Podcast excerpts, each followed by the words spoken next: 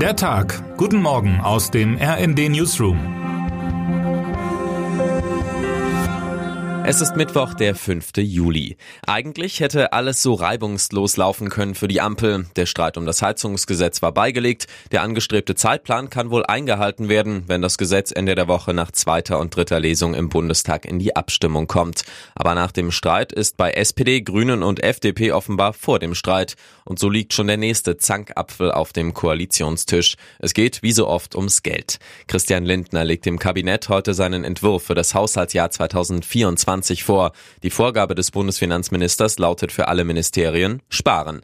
Bereits Anfang Juni hatte Lindner seinen Ministerkollegen und Kolleginnen konkrete Sparvorgaben zukommen lassen, zusammen mit der Aufforderung, selbst bei der Ausgestaltung der Mittel Hand anzulegen. Der jetzt vorliegende Entwurf sorgt vor allem in zwei Punkten für Diskussionen zwischen den Regierungsparteien. Die Kindergrundsicherung für die Familienministerin Paus von den Grünen 12 Milliarden Euro veranschlagt. Finanzminister Lindner, FDP, will aber nur 2 Milliarden Milliarden einplanen.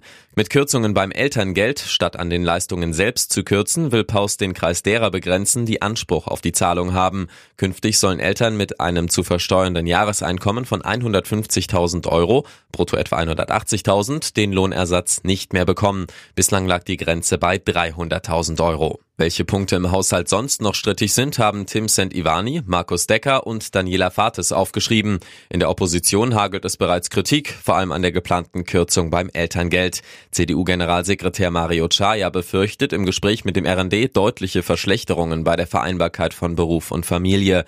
Die Kürzungsabsichten von Familienministerin Paus beim Elterngeld sind ein Schlag ins Gesicht erwerbstätiger Eltern, sagt er. Und sie sind ein krasser Rückschritt für partnerschaftliche Erziehung und Vereinbarkeit Vereinbarkeit von Familie und Beruf. Auch mein Kollege Markus Decker sieht den Zwist kritisch und fürchtet um den gesellschaftlichen Zusammenhalt. Zwar kann man argumentieren, dass Eltern mit einem Jahreseinkommen von mehr als 180.000 Euro brutto das Geld nicht bräuchten, trotzdem entsteht der Eindruck, dass die Bundesregierung Familien mit Kindern etwas geben und gleichzeitig etwas nehmen will. Kommunikativ ist das nicht günstig, kommentiert er und plädiert für einen Kompromiss, der vor allem den Ärmsten der Gesellschaft hilft. Das Elterngeld indes steht nicht nur wegen der geplanten Kürzung des Empfängerkreises im Fokus. In einer Petition, die schnell das nötige Quorum von 50.000 Unterschriften erreicht hatte, um im Petitionsausschuss des Bundestags behandelt zu werden, fordern die Initiatoren und ihre Mitzeichnenden eine Erhöhung der Zahlungen. Denn seit der Einführung vor 16 Jahren ist der derzeit gültige Satz nie angepasst worden. Wie stark das Eltern in finanzielle Schwierigkeiten bringen kann, zeigt das Beispiel einer jungen Familie. Wie eine Antwort von Finanzminister Lindner zu einer Erhöhung ausfallen würde, ist dieser Tage zumindest erahnbar. Termine des Tages. Die EU-Kommission stellt heute voraussichtlich neue Pläne zum Umgang mit Gentechnik in der Landwirtschaft vor. Wie aus bekannt gewordenen Entwürfen hervorgeht, dürfte die Brüsseler Behörde vorschlagen, die bestehenden EU-Regeln deutlich zu lockern.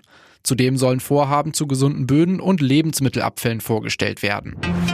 Knapp eine Woche vor Beginn des NATO-Gipfels in Litauen will US-Präsident Joe Biden Schwedens Regierungschef Ulf Christasson in Washington treffen. Er wird heute zu einem Gespräch im Weißen Haus erwartet. Darin soll es auch um einen Beitritt Schwedens zur NATO gehen. Was heute wichtig wird. Bundeskanzler Olaf Scholz muss sich im Bundestag heute einer Regierungsbefragung stellen.